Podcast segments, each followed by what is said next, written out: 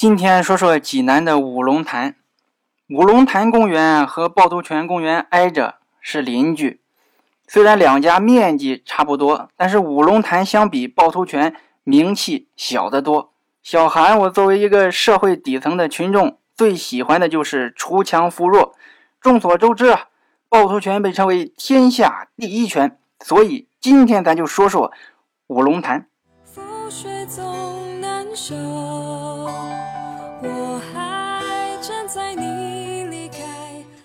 五龙潭首先它是个潭。知道什么样的水可以称为潭吗？汉字文化博大精深，一片水就有好多种叫法。比如湖啊，这是大明湖；坡，这是罗布泊；池，这是华清池；潭，像今天说的五龙潭，它们有什么区别？首先说湖，能定名为湖的水域，首先得是天然形成的。然后水中必须有水草，生命迹象得明显，这种我们称为湖。你看，像西湖啊、洞庭湖啊、大明湖啊，生机盎然，每年都还做清洁工作，往上打捞水草，这就是湖。水面没有水草怎么办？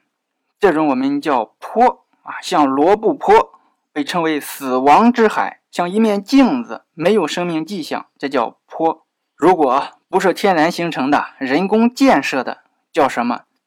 叫池啊！洗澡用的叫浴池，存水用的叫蓄水池。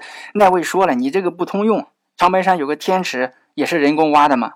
还别抬杠，老百姓并没有认为那是自然形成的，是挖的。他们认为是神仙挖的，所以叫天池。有水草的叫湖，没水草的叫坡，人工建设的叫池，都有特点。那么这个潭也有特点，就是水深，深不可测的水称为潭水。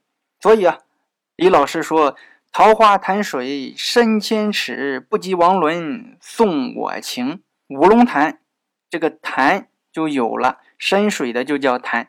也正是因为水深，所以天在旱。它也不干，不干呢，老百姓就觉得里面住着龙王，因此就在潭边建了座庙，庙里面建了五个神龙的雕塑。为什么是五个？因为代表东南西北中五个方位。这个潭自然而然就定名为五龙潭。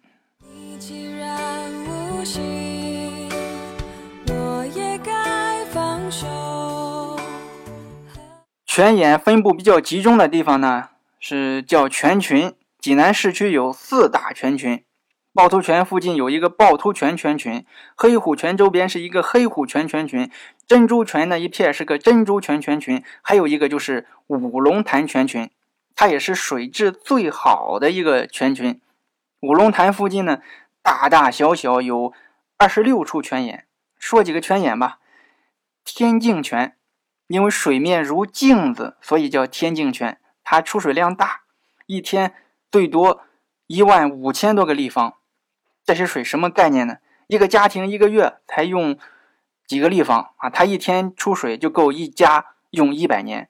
古温泉，清朝七十二名泉里叫温泉啊，现在咱们叫古温泉。这里水温恒定十八摄氏度啊，冬天大雪纷飞，看这里依然是热气腾腾，十八摄氏度。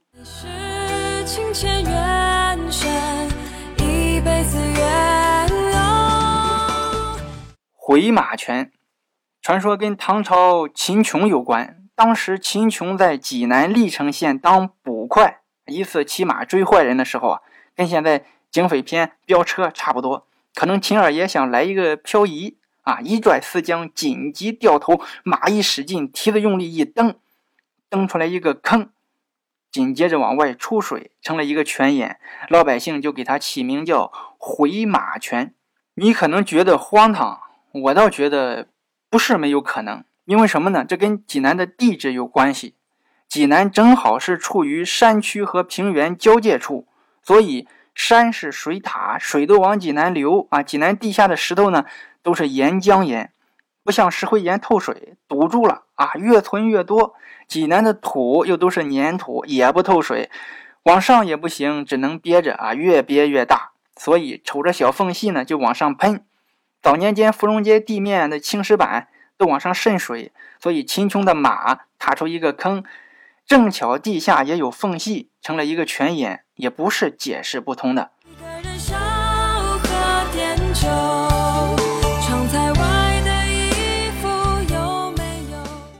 五龙潭还有一个泉眼有意思，叫七十三泉。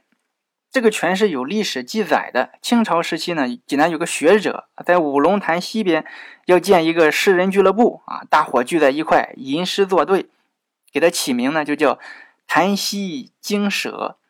挖地基的时候啊挖出一个泉眼啊，咕咚咕咚咕咚往外冒水。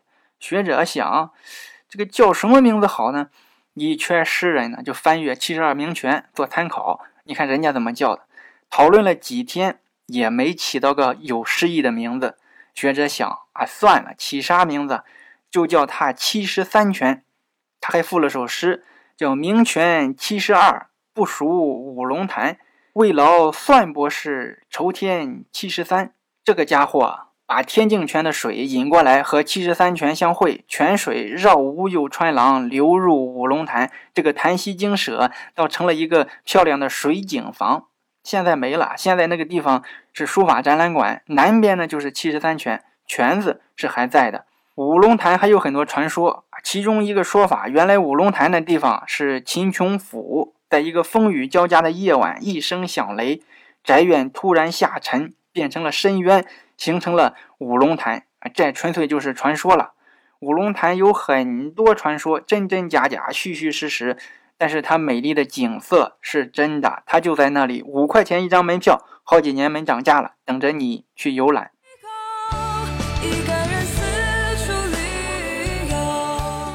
趵头泉门票是四十，四十是十四，十四是四十。小韩说济南有点小内涵，这期五龙潭。下期再见。在某时某地上。